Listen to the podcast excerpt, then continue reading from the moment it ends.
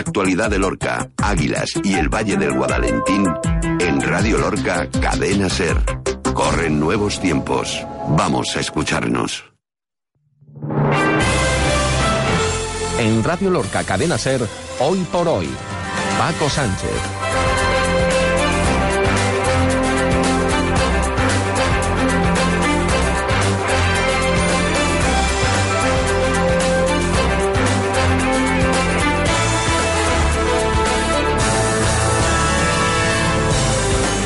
Buenas tardes, eh, saludos a todos los oyentes de la cadena SER. En el Valle del Guadalentín, el Lorca, Totana, Puerto Lumbreras, Alama de Murcia, incluso los vecinos eh, de la localidad almeriense de Huerca Lovera, Belet Blanco, Belet Rubio. También un saludo a aquellos que nos sintonizan desde la costa, desde Águilas, eh, Puntas de Calnegre y a todos aquellos que también son muchos que lo hacen a través de Internet y de dispositivos móviles. Un saludo para todos. Hasta las 2 de la tarde les vamos a acompañar aquí en eh, este lugar, en este dial, en el 95.3 de frecuencia modulada para llevarles cosas eh, que nos tocan muy de cerca, cosas eh, de la actualidad, cosas que conoceremos en unos eh, segundos en nuestro sumario. Pero lo primero es mirar un poquito al cielo y conocer la previsión meteorológica para esta jornada de lunes 20 de febrero.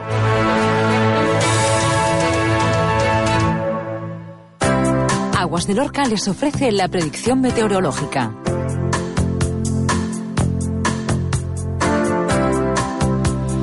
Una previsión meteorológica que dice que tenemos eh, cielos nubosos eh, con nubes bajas y brumas eh, durante la mañana no se descarta alguna precipitación débil en el campo de Cartagena, disminuyendo a poco nuboso por la tarde. Las temperaturas sin cambios significativos, vientos de componente este fuertes, eso sí, en el litoral. En Lorca hemos tenido esta pasada noche una mínima de 7 grados, en Totana 10, en Puerto Lumbreras 9 y en Águilas 13 de mínima, también en Puntas de Calnegre. La máxima para hoy la va a marcar precisamente Águilas y Puntas de Calnegre con 17 grados, 16 tendrá Totana, 14 Lorca y 13 grados en Puerto Lumbreras. Hay que ver, por más que os digo que llenéis la cafetera de agua, siempre me toca a mí. Como sigáis así, me tomo el café en el bar y listo. Así es como vemos el agua, algo normal y cotidiano. Pero detrás de una gota de agua hay mucho más. Hay compromiso, futuro, cuidado del medio ambiente, tecnología, innovación y sobre todo personas trabajando para tu bienestar y el de nuestra ciudad. Entra en lo que no ves del agua.com y descubre lo que hay detrás de cada gota. Aguas de Lorca. Hotel Spa Jardines de Lorca les ofrece el sumario de Hoy por Hoy Lorca.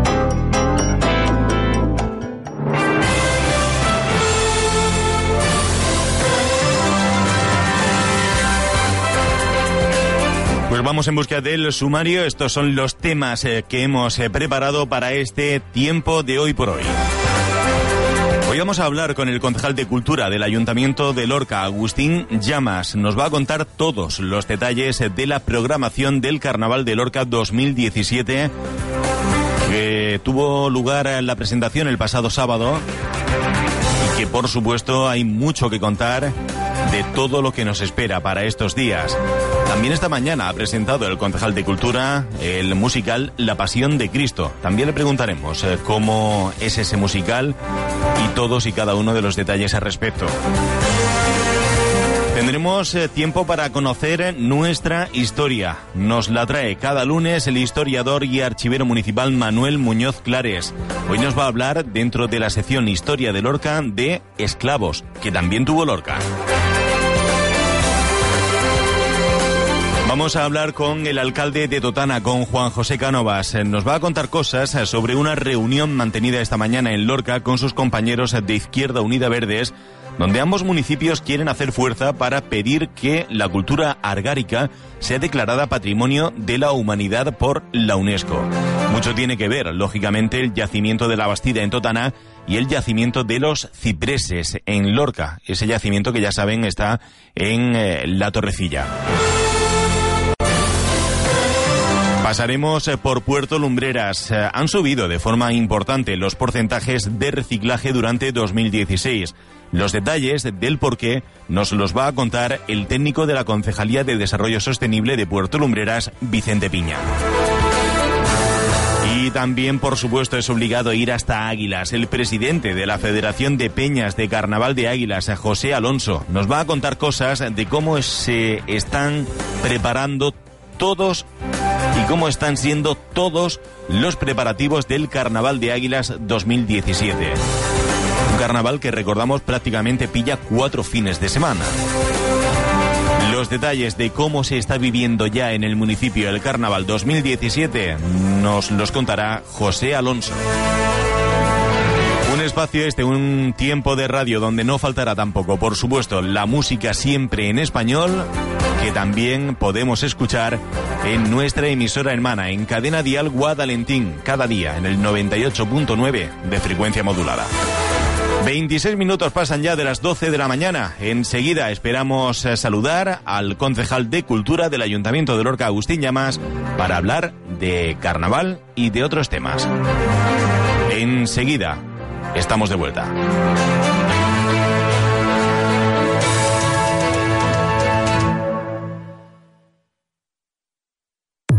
En Radio Lorca, Cadena Ser, más radio local para estar más cerca y servir mejor a los oyentes de Lorca, Águilas y el Valle del Guadalentín.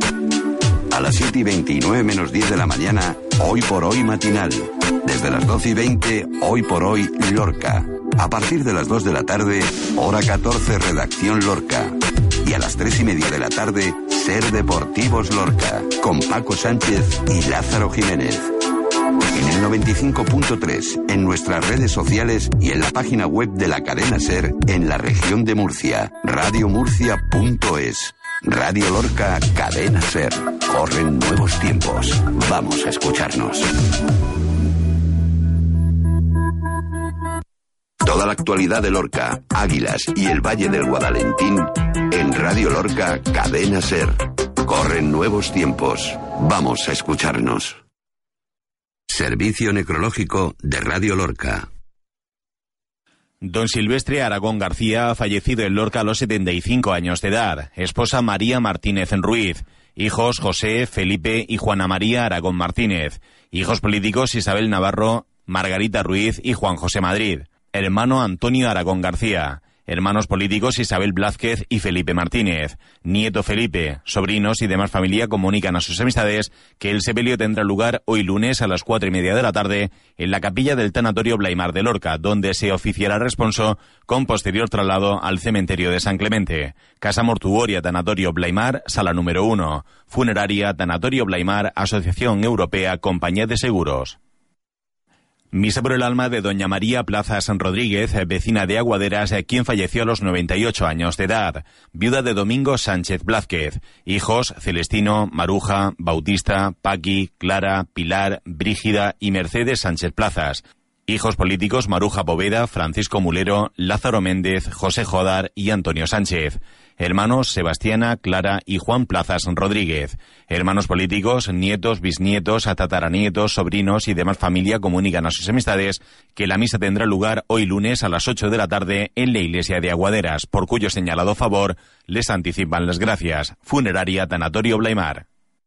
Doña Angustias Bravo Navarro ha fallecido a los 90 años de edad, viuda de Ángel Miñarro Díaz, hijos Bartolomé y José Antonio Miñarro Bravo, hijas políticas Antonia Galindo y Florentina Gómez, Hermanas políticas, nietos, sobrinos y demás familia comunican a sus amistades que el sepelio tendrá lugar mañana martes a las 11 de la mañana en la capilla del Tanatorio Blaimar de Lorca, donde se oficiará responso con posterior traslado al cementerio de San Clemente. Casa Mortuoria Tanatorio Blaimar, sala número 2. Funeraria Tanatorio Blaimar, Asociación Europea Compañía de Seguros.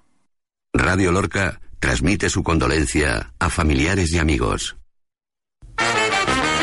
Un día especial se merece el mejor lugar. Hotel Spa Jardines de Lorca. Celebraciones que recordarás siempre. Bodas, comuniones, convenciones de empresa, cinco salones, terrazas y la mejor gastronomía para ti y tus invitados. Para que todo salga bien, Hotel Spa Jardines de Lorca en Alameda Rafael Méndez. Teléfono 968 470599.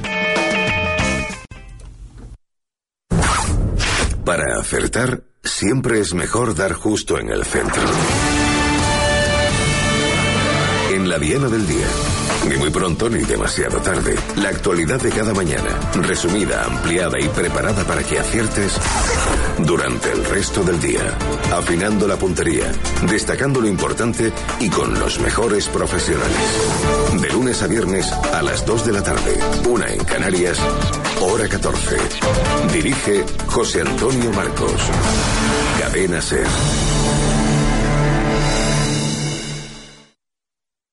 Toda la actualidad de Lorca, Águilas y el Valle del Guadalentín en Radio Lorca Cadena Ser. Corren nuevos tiempos. Vamos a escucharnos. Tiempo de radio, 31 minutos, eh, pasan de las 12 de la mañana y saludamos a esta hora de la tarde ya al concejal de Cultura del Ayuntamiento de Lorca, Agustín Llamas. ¿Qué tal? Buenas tardes. Hola, buenas tardes, Paco. Bienvenido a los estudios de Radio Lorca. Hoy hay que, hay que hablar sobre todo de dos temas principales. Eh, el Carnaval de Lorca y, de un musical que ha presentado esta mañana, pero de ese tema hablaremos ya un poquito más adelante. Lo importante, el carnaval. El pasado sábado se daba prácticamente el pistoletazo de salida al carnaval 2017, ¿no? Sí, así fue. Eh, bueno, se daba ese pistoletazo de salida, como tú bien lo defines, con la presentación de los tres personajes. Eh, por un lado, pues la reina del carnaval, presentada por la Asociación de Madres y Padres del Colegio de Campillo, la musa, presentada por la Asociación Juvenil de la Viña, y la figura del momo, presentada por la comparsa de Fantasía Barreira, ¿no? Esto se hacía se hacía en el Teatro Guerra, como es como como viene siendo habitual estos estos últimos años y que de esta forma tan tan especial y además en un lugar tan tan bonito, pues se da ese pistoletazo de salida a un carnaval que cada año va tomando y va acogiendo más, más adeptos, ¿no? Ya no solamente eh, el extraordinario número de personas que, que, que ven desfilar a ese, ese, ese, bueno, pues ese gran desfile, valga la redundancia, el próximo, que será el próximo sábado, eh, próximo sábado 25 a partir de las 8 de la a partir de las 6 de la tarde, sino también el número de, de participantes, ¿no? Que a mí particularmente me llamaba muchísimo la atención, ¿no? Como año a año se van sumando adeptos, en este caso eh, vamos a ser un total de 22 comparsas las que van a participar en este este desfile de este año eh, seis más que la, que la edición anterior y, y, un número muy significativo de personas son las que van a conformar ese gran desfile, ¿no? Estamos hablando de 2.000 personas en un carnaval como es el de Lorca y además con, con y algo que nos llama muchísimo la atención, ¿no? Tenemos un carnaval de referencia muy cerquita de, de Lorca y sin embargo año a año se va, se va creciendo, ¿no? Va creciendo la, la familia del, del carnaval y, y, lo defino de esta manera porque es verdad y yo que veo trabajar a todas las comparsas, no solamente estos días previos al carnaval, ¿no? Sino durante meses y meses, pues eh, que se convierten de verdad en, en una verdadera familia que, que, que empujan y, y, nos arrastran y la verdad es que nosotros encantados, ¿no? De que nos arrastren en ese, en esa vorágine que es el, el carnaval, la fantasía, la magia que, que acompaña y también la picardía, la picardía que, siempre acompaña, siempre tiene que acompañar a, las comparsas, ¿no? Bueno, eh, hablando de ese carnaval, eh, no sé si hay alguna novedad importante que usted destacaría para, para este año 2017 en cuanto a lo que va a ser todo lo, lo que rodea al carnaval de Lorca. Realmente eh, novedades no, no hay muchas, ¿no? Eh, la verdad es que la novedad, la novedad en sí y cada año viene siendo habituales, eh, bueno, pues eh, los, los, las temáticas de las propias comparsas, ¿no? Pero realmente novedad como tal no, no hemos querido, no hemos querido incorporar y además esto es algo que hemos venido hablando a lo largo de estos meses con las, con las propias comparsas, yo creo que no, no, nos tenemos que precipitar tampoco. Es decir, lo que hagamos tenemos que ir sobre seguro, ¿no? Y es verdad que, que esa referencia de carnaval tan, tan cerquita de Lorca como es el de el carnaval de Águilas, que lo hace fantásticamente bien, pues la verdad es que no, no nos hace eh, todavía pues eh, pensar aún más, ¿no? Eh, detenernos un poquito y pensar si, si, si realmente tenemos que dar eh, si este es el año, por ejemplo, de, de, dar pasos hacia adelante o quedarnos como estamos, asentar bien pues la, la, alta participación que tienen todos y cada una de las actividades para no organizar determinadas actividades que, que nos quedamos cortitos de, de público. ¿no? En este sentido, bueno, vamos a, vamos a ir sobre seguro, vamos a hacer prácticamente la, la misma programación que, que, el año, que el año pasado, que tuvo muy buena respuesta por parte de, del gran público, porque no solamente está la presentación de la figura del carnaval o la presentación en sí del carnaval, que como tú bien decías, fue este pasado sábado, aparte de este gran desfile, como te decía antes, que será el próximo 25 de febrero a partir de las 6 de la tarde, pues recorriendo las principales calles de la ciudad, ¿no? Partiendo desde calle Pérez Casas, pasando por el Carmen y Nogalte, bajando Cuesta San Francisco, hasta llegar al Óvalo de Santa Paula para ya entrar en, sí, en, la, en, Juan Carlos I y finalizando a la altura de, Huerto Ruano. Pero aparte de ello tenemos por otro lado el día, el día 26 de febrero, domingo, que en este caso a partir de las 12 de la mañana será el desfile infantil, que para mí, particularmente para mí, es una de las, de las actividades más, más, más bonitas, porque sí que es verdad que tiene que ver con, con, los más pequeños de la casa, ¿no? Y yo creo que eso ya de por sí pues, pues le da una vistosidad mm, muy distinta y muy, muy bonita, que en este caso todo será en, en Plaza de España, aunque es verdad que, que minutos antes, un cuarto de hora aproximadamente antes, eh, se realizará el desfile infantil pasando por, por desde Pérez Casas, eh, pasando el Carmen, Nogalte y ya entrando en, en Corredera para subir a esta Plaza de España a través de Calle Álamo y ya finalizando los actos de, carnaval el 4 de marzo con la representación de ya todas las comparsas, porque es verdad que a la hora de presentar personajes no participan todas las comparsas, eh, participa una muestra de, las comparsas, eh, y ya el, el 4 de marzo, pues ya sí que todas las comparsas se, se bueno, representarán sus, sus, sus, sus, coreografías y demás ya sobre las tablas del, del teatro guerra. Esto será a partir de las 7 de la, a partir de las 7 de la tarde, lugar y momento en el que también, bueno, por parte del ayuntamiento pues se le hará eh, entrega de, del recuerdo y el agradecimiento por, por su participación en este carnaval 2017. Pero es verdad que no hemos querido precipitarnos. Es decir, la programación de este año es muy similar a la del año, año anteriores, eh, concretamente el año pasado y la verdad es que estamos muy, muy contentos y muy satisfechos con la respuesta del público que tuvimos el año pasado y que pensamos repetir, volver a repetir este año y así ir introduciendo alguna novedad de cara a futuras a futuras ediciones, pero desde luego lo importante es no, no precipitarse con el tipo de actividades que se organizan, sobre todo cuando, cuando son nuevas, cuando hay mucha novedad y cuando realmente todo el mundo no termina de saber muy bien qué es lo que se va a hacer. Está claro que la participación es eh, muy juvenil, aunque no falta tampoco eh, la gente mm, de más edad, pero lo importante de esto es que asociaciones de vecinos, colegios, eh, escuelas infantiles, esa es la cantera para el día de mañana. Y sobre todo sale mucha gente joven, donde no falta tampoco la, la de más edad, pero sobre todo mucha gente joven la que participa con esas academias también de baile que hacen que aún sea más bonito ese, carnaval. Sí, eh, em, lógicamente la cantera está ahí, ¿no? En la, en la gente joven, ¿no? En los niños, en los niños y niñas que de muy pequeños se le va, se le va inculcando, ¿no? La, el atractivo y el, el, bueno, en fin, la alegría, ¿no? Por participar en el, en el carnaval. En el carnaval de Lorca participan gente de, de, de toda edad, ¿no? Incluso eh, personas, yo el año pasado me llamaba mucho la atención porque personas que yo nunca eh, creía ver en un desfile de carnaval disfrazados por la calle por las calles de Lorca, luego vas y te los encuentras disfrazados, ¿no? Es decir que que en esto como en todo, ¿no? Eh, la verdad es que te, sorprende. Pero sí es verdad que, que, el trabajo que hacen tanto asociaciones de padres y madres de, en colegios como también las propias, ya no solamente las academias de danza, que en este sentido siempre han estado al pie del cañón y además siempre eh, realizando un trabajo mm, súper profesional en, en, todo lo que tiene que ver con el desfile, ¿no? Pero por las propias guarderías de, de, Lorca, ¿no? También. Y además ahí también incluyen a los, a los propios padres y, y madres, ¿no? Para poder sacar el desfile, el desfile hacia, hacia adelante. Aquí es donde tú ves de verdad el carácter familiar, ¿no?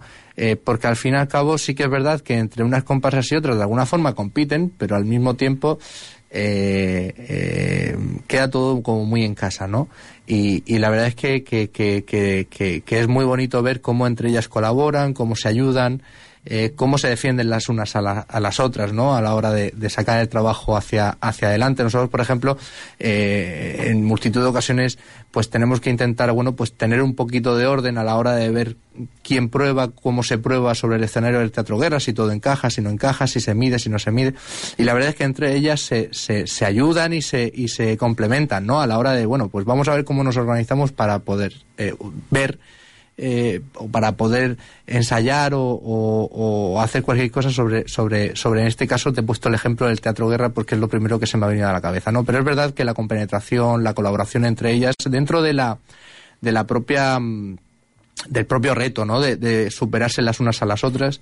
La verdad es que, que, que, ese ejemplo de, de, colaboración entre ellas te lo, te lo vienen dando y te lo vienen demostrando durante, durante todo el desarrollo de, de los actos eh, o, de los ensayos para, para el propio carnaval, porque el carnaval lo vemos a lo largo de estos próximos tres fines de semana, pero, pero el, la inversión en tiempo, en trabajo, en restarle eh, en restarle horas a, la propia familia, la verdad es que mm, lo vienes comprobando desde muchos meses atrás, ¿no?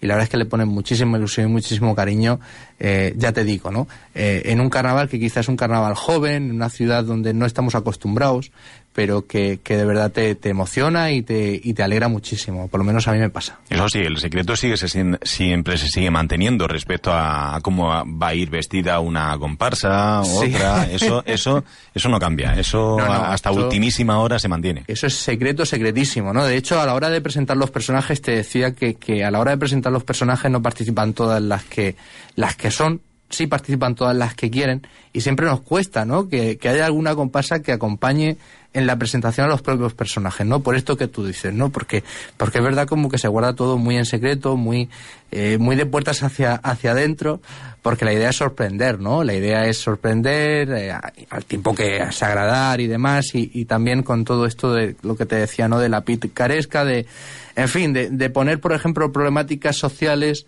eh, pues vistas desde otra forma en el propio desfile, ¿no?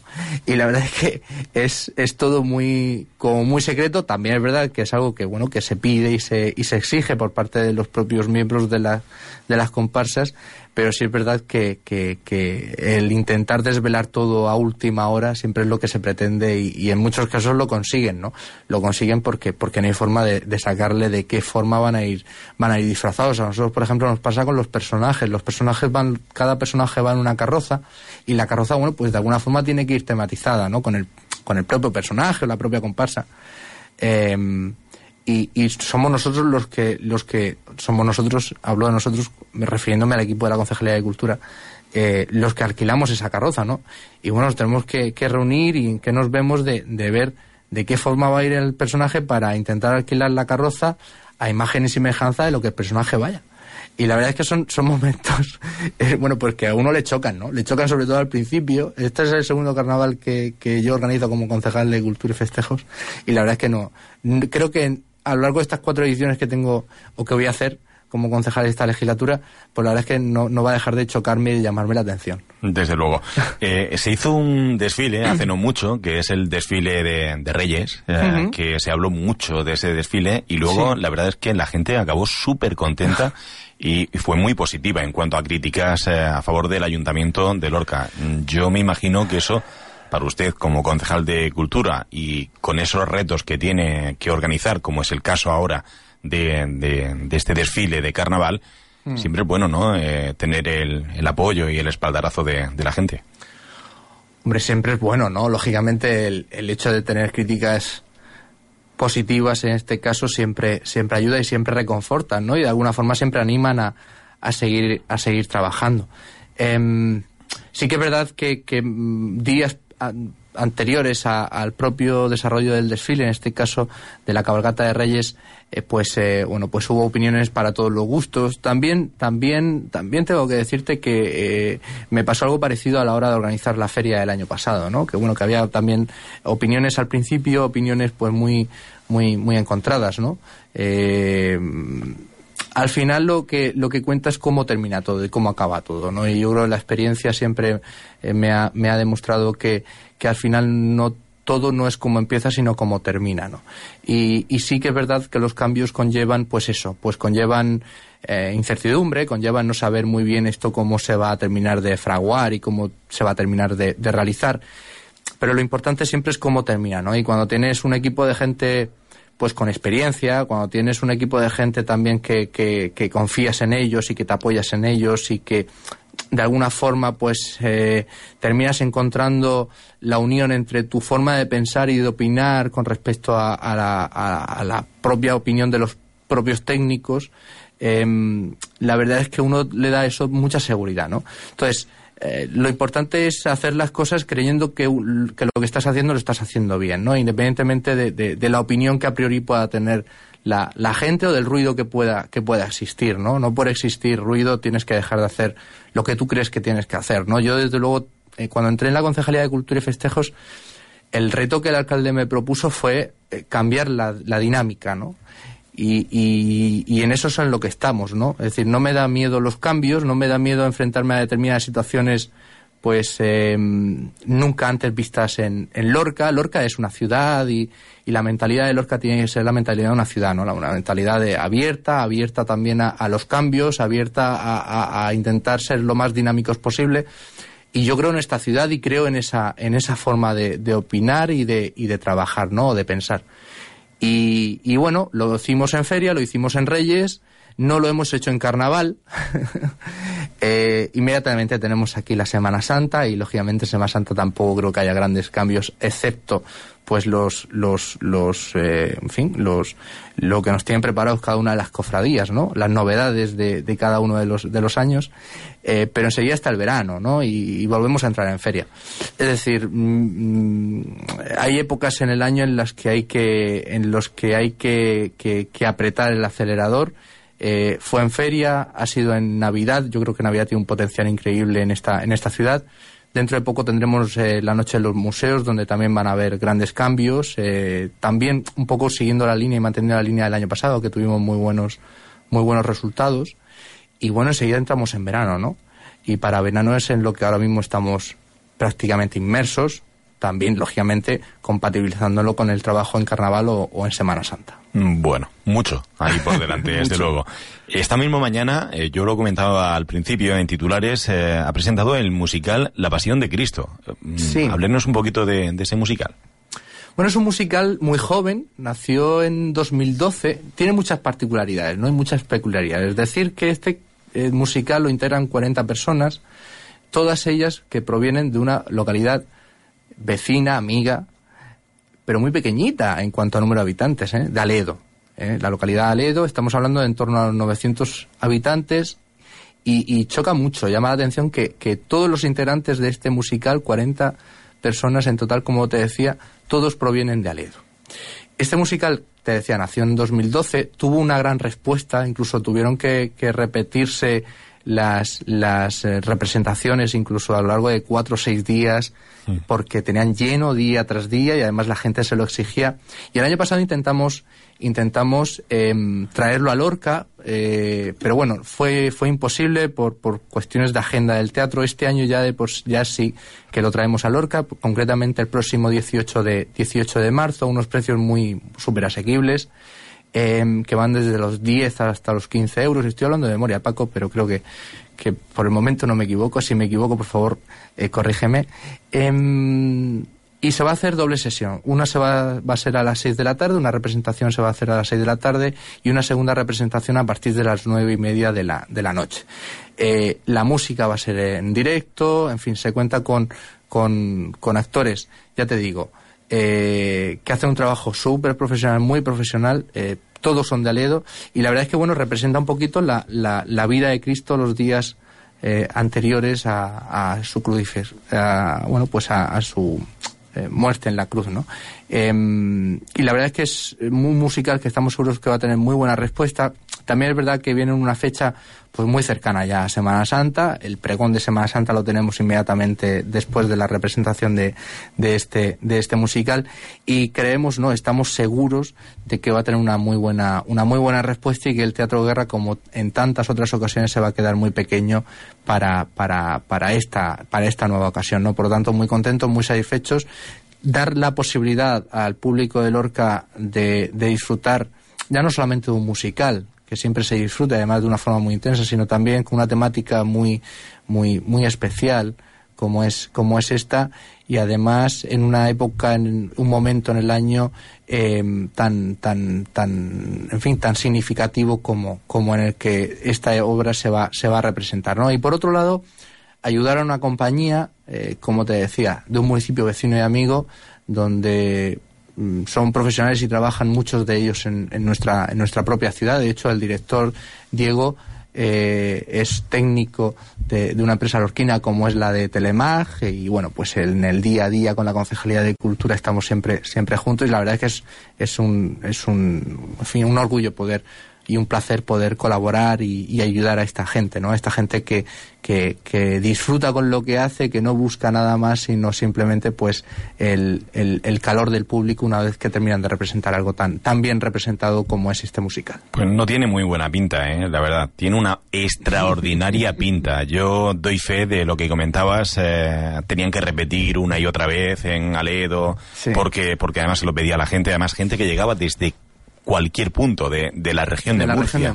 Y, desde luego es una auténtica maravilla. Y lógicamente, según se vaya acercando la fecha, tendremos a sus protagonistas aquí en, en la cadena SER. Esta obra, este musical, ha sido presentado hoy en el Ayuntamiento de Lorca esta mañana.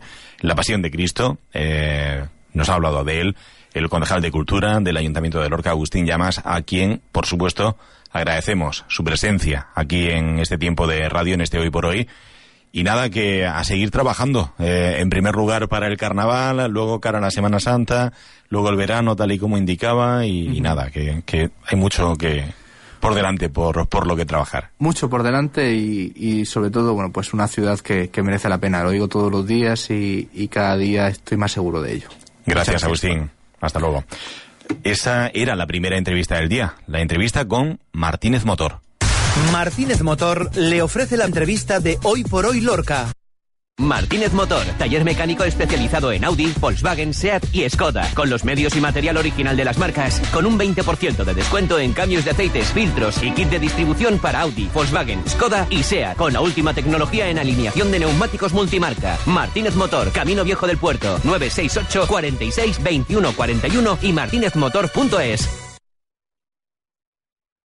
Juan, ¿te has hecho ya el reconocimiento médico? Pero si yo estoy perfecto, ¿para qué me voy a hacer nada? Que si no te lo haces no te dan el carnet. En el Hospital Virgen del Alcázar te lo hacen todo, incluidas las fotos y las gestiones con la DGT. Venga, ¿te pido cita? Bueno, si es obligatorio tendré que hacérmelo. ¿Y qué mejor que en un hospital? Hospital Virgen del Alcázar. Unidad de reconocimiento de conductores. Pide cita en el 968 46 8600. Registro MU0136.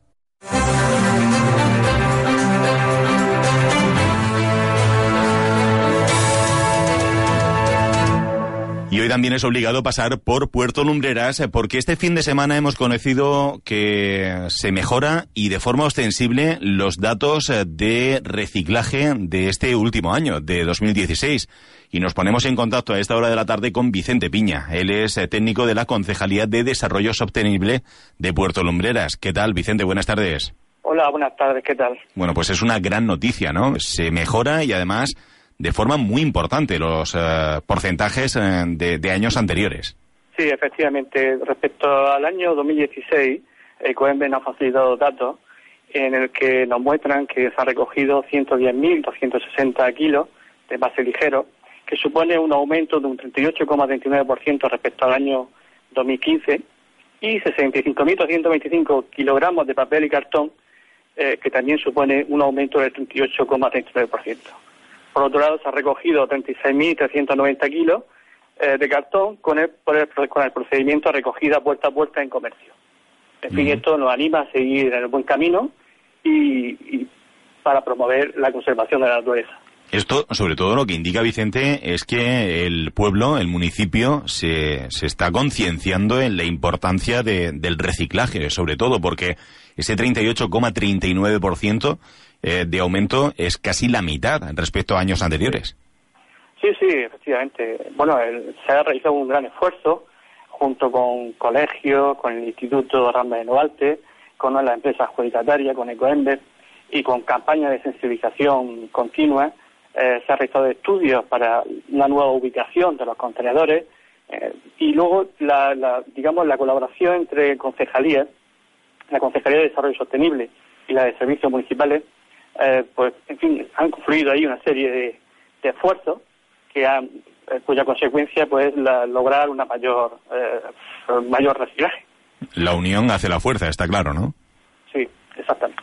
Muy bien. Eh, yo, la pregunta del millón, Vicente, ¿cuántos contenedores hay repartidos por el casco urbano y término municipal de Puerto Lumbreras? Pues contamos actualmente con 230 contenedores, 110 son amarillos y están destinados al reciclaje en el base de plástico, en lata y BIC, unos 100 también, 120. Eh, esperamos en próxima fecha ir aumentando la dotación de contenedores del municipio y así continuar eh, mejorando la, eh, digamos, las cifras de, de reciclaje del municipio. Entiendo que ya no solo hay en el casco urbano, sino también en pedanías. Sí, en pedanías, claro, sí, exactamente, porque nuestra, nuestro municipio eh, contiene, tiene también bastante población de, diseminado y, por tanto, pues tenemos que ubicar islas con, con, eh, con el tipo de contenedores para facilitar pues eh, esa, esa labor de reciclaje. Siempre es bueno y es eh, sobre todo gratificante, eh, Vicente, que que, el pueblo, que el municipio se, se conciencie ¿no? De, de, esto, del reciclaje, que es de lo que estamos hablando, hace un poquito más fácil la labor de, de técnicos y, de todo el mundo, ¿verdad? Sí, sí, es gratificante. Pero además, de esta forma contribuimos a proteger el medio ambiente, a ahorrar energía, conservar los, nuestros recursos naturales. Disminuimos también la contaminación y, y evita, pues, también, por ejemplo, la deforestación también. En fin, es una forma también de crear empleo y bueno, es, una alegría eh, para todos que, el municipio vaya mejorando sus cifras de reciclaje, eh, por lo menos este año. Mm, y vamos a intentar seguir, seguir aumentándolo el año posterior. Claro que sí. Eh, por cierto, a mí me llama la atención esa recogida y además eh, que denomináis eh, puerta a puerta en comercios casi 37 toneladas de cartón. esto es el camión que va con los dos operarios y va puerta a puerta por la calle parando un poquito, echando el cartón dentro del camión. Así se, se recicla, ¿eh? Sí, exactamente. Sobre todo en comercio y bueno, esto es una labor que, digamos que un poco novedosa y que la empresa adjudicatoria la está cometiendo perfectamente. Y la verdad que eh, sin duda ha hecho que nuestra cifra haya mejorado ofensivamente. Bueno, pues eh, y yo que me alegro mucho. Vicente Piña, que enhorabuena, ¿eh? Transmítasela a todo a todo el personal de la Concejalía de Desarrollo Sostenible del Ayuntamiento de, de Puerto Lumbreras, a todos los trabajadores eh, de a pie que lógicamente hacen posible que se den estas eh, cantidades. Y nada, que ha sido un placer contar con su presencia en este tiempo de radio, en este Hoy por Hoy de la cadena Sede. ¿eh? Muchas gracias a todos. Un abrazo, hasta luego. Ahí estaba Vicente Piña, técnico de la Concejalía de Desarrollo Sostenible del Ayuntamiento de Puerto Lumbreras. Qué buenos datos, ¿eh? 2016 se recogieron 110.260 kilos de envases ligeros en el contenedor amarillo, 65.225 kilos de papel y cartón. Del mismo modo se recogieron 36.390 kilos de cartón con el procedimiento, como comentábamos, de recogida puerta a puerta. Yo creo que Puerto Lumbreras se está concienciando y ahí están esos datos. En cuanto a lo que se refiere papel y cartón, el reciclado ha aumentado un 38,39%. Y en cuanto a lo que se refiere a envases ligeros por persona, ha aumentado en un casi 15%, 4,89% en el último año. Continuamos eh, hacia adelante con más temas en la sintonía de la cadena SER.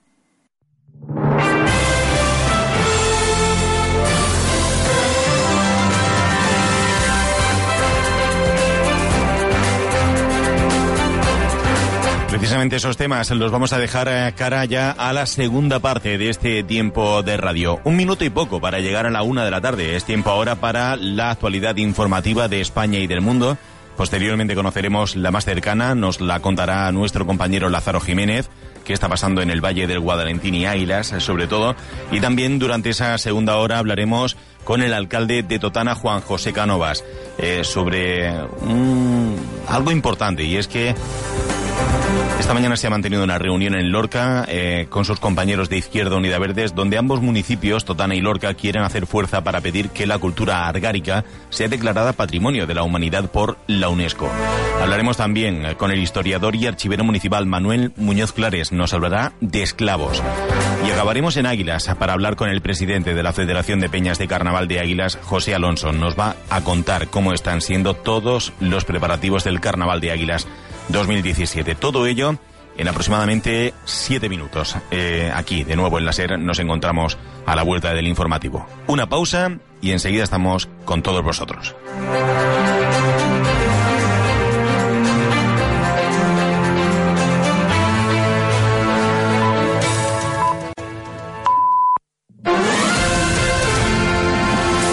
Cadena Ser.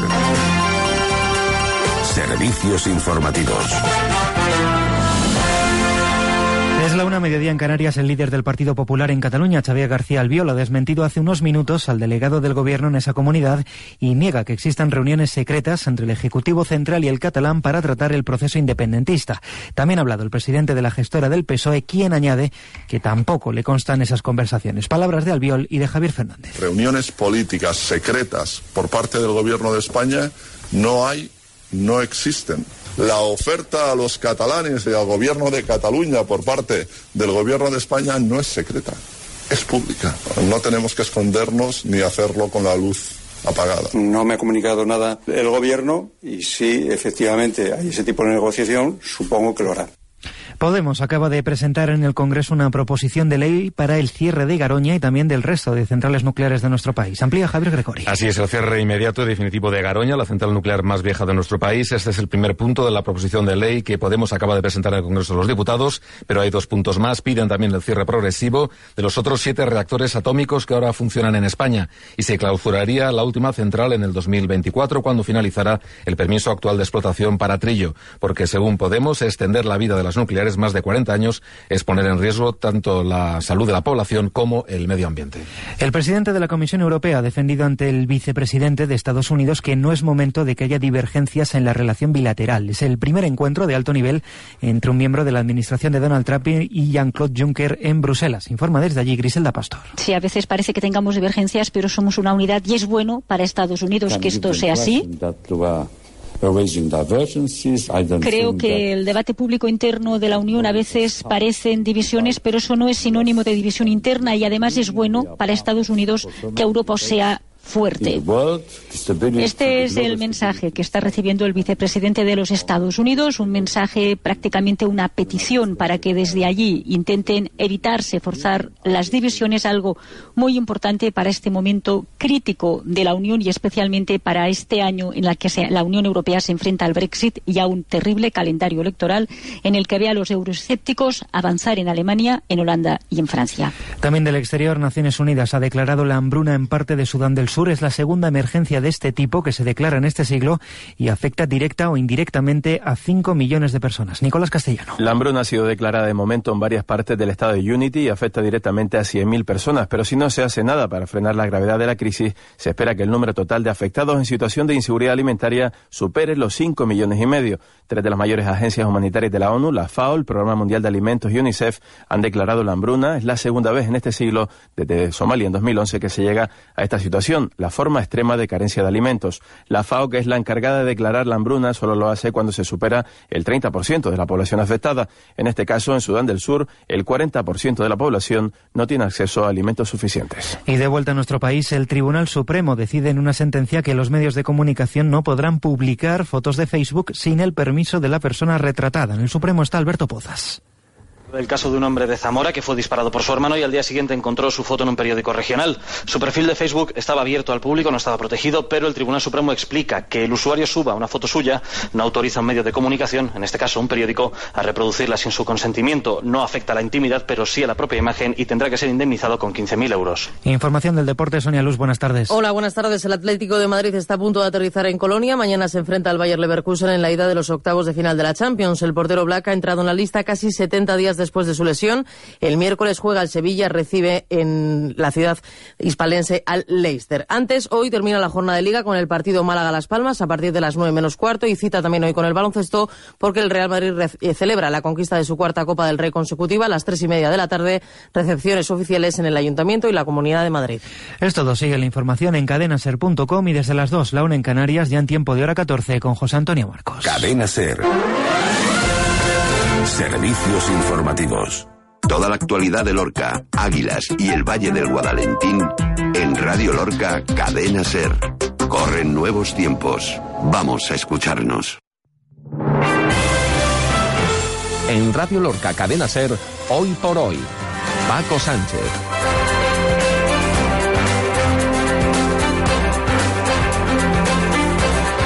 Ya estamos de vuelta. Arrancamos aquí la segunda hora de este tiempo de radio. Cinco minutos eh, pasan de las 13 horas. Eh, vamos a pasar eh, por Totana, vamos a pasar por Águilas y nos vamos a quedar en Lorca para conocer parte de la historia de Lorca. Todo ello será a partir de unos segundos. Vamos en busca de una pausa publicitaria y enseguida estamos con Manuel Muñoz Clares, con el archivero municipal de Lorca. Hoy nos va a hablar de algo que también ha tenido Lorca. Abonos Ibarra, distribuidor para la región de Murcia y Almería de substratos Gramoflor. Calidad desde el principio. Distribuidor de Provelte. Ferretería agrícola, semillas, plásticos, fertilizantes, fitosanitarios, puntos y fito para la recogida de envases. Y siempre asesoramiento técnico. En carretera de Pulpí, Abonos Ibarra. 968 48 25 86. Más de 50 años al servicio de la agricultura y ganadería en Lorca. Si te gusta el deporte y quieres estar informado, de lunes a viernes a las 3 y 5 de la tarde tienes una cita con Ser Deportivos. La información desde otro punto de vista y siempre, como no, con sentido del humor. De verdad es que da la impresión, la impresión, ¿eh? así general, de que no queda nada limpio en la FIFA ni en la UEFA. Sí, señor. Pues nada, Jordi, si tienes tiempo, ya sabes, postúrate porque necesitan a alguien honrado, ¿eh? No, me no sé si este lío me merece. En Ser Deportivos también encontrarás todas las opiniones, aunque la que más nos interesa es la tuya. Hola, Rafael muy buenas. ¿Qué tal? Buenas tardes. Seguidor del Atleti. Sí, así es. Te estabas cabreando porque no hay ni uno del Atleti en los 23. Bueno, cabreado. Ya veremos el año que viene con Griezmann. Recuerda, de lunes a viernes a las 3 y 5 de la tarde, una hora menos en Canarias, Ser Deportivos. Cadena Ser, la banda sonora del deporte.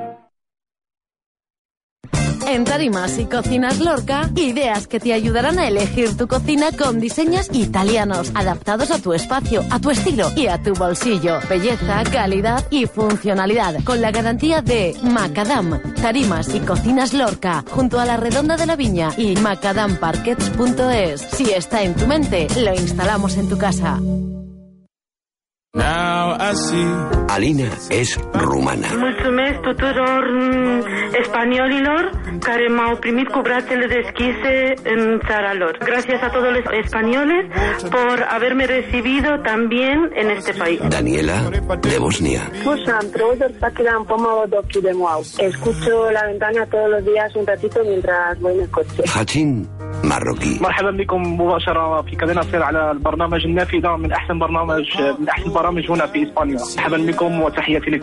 Bienvenidos a, los oyentes de la cadena CER con el programa la, la, Ventana de los mejores programas que hay en la radio española y saludos a los paisanos. La Ventana con Carlas Francino. Nuestra única bandera es la radio. Cadena SER. Vuelve el espíritu deportivo a Auto Júpiter. Ya tenemos aquí los nuevos modelos de Ford Fiesta ST y Ford Focus ST. Si quieres ver y probar algo diferente, tienes que venir a Auto Júpiter. Prepárate para nuevas sensaciones al ponerte al volante de un ST. Ford, la mejor opción. Ven a probarlos a Auto Júpiter, tu concesionario Ford en Lorca.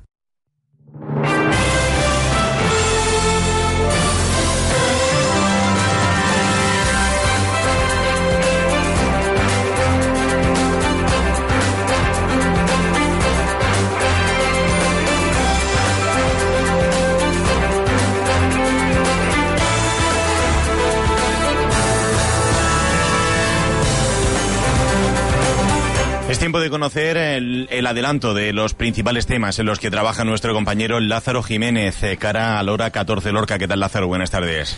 ¿Qué tal, eh, Paco? Buenos días. Eh, pues eh, vamos a conocer algunos de los asuntos en los que estamos trabajando. Vamos a empezar, como siempre, por...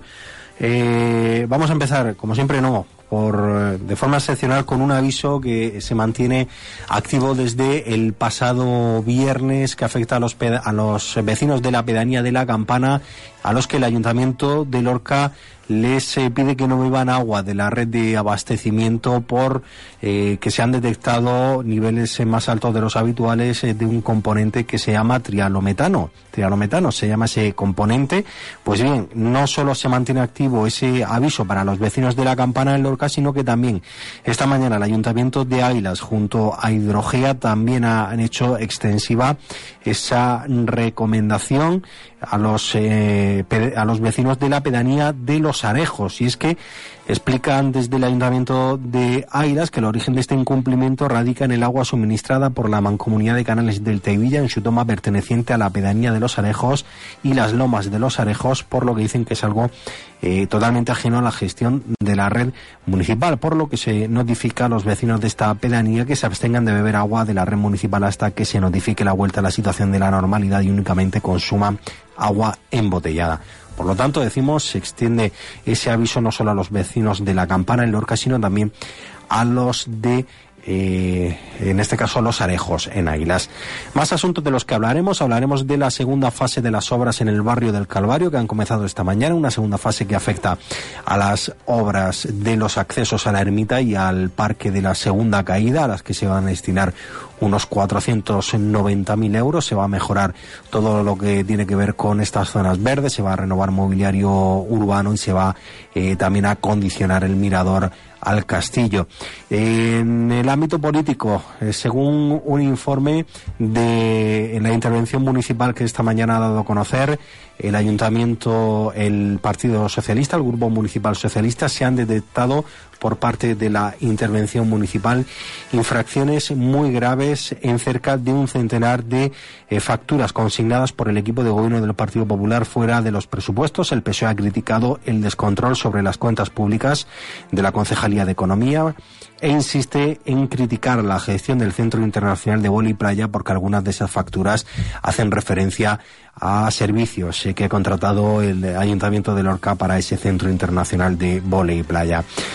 Izquierda Unida pide al equipo, eh, al gobierno regional que retome los esfuerzos para, la, para que la cultura del Argar sea declarada patrimonio de, la, eh, patrimonio de la humanidad por la UNESCO. También apuesta esta formación tanto en Lorca como en Tutana por crear una red de municipios hermanados por eh, contar con yacimientos de esa cultura de la edad del bronce con la de la civilización del Argar. También les contaremos a nuestros oyentes que unas 150 familias han sido atendidas desde 2013 por el Colegio de Abogados de Lorca para evitar desahucios. Sobre un 70% han conseguido llegar a un acuerdo o transformar su hipoteca en un alquiler social. Pues eh, Paco, estos y otros asuntos en los que estamos trabajando, ya saben los oyentes, los vamos a ampliar a partir de las dos y cuarto en tiempo de hora 14 aquí en la cadena SER. Luego te escuchamos. Hasta luego, Lázaro. Hasta luego.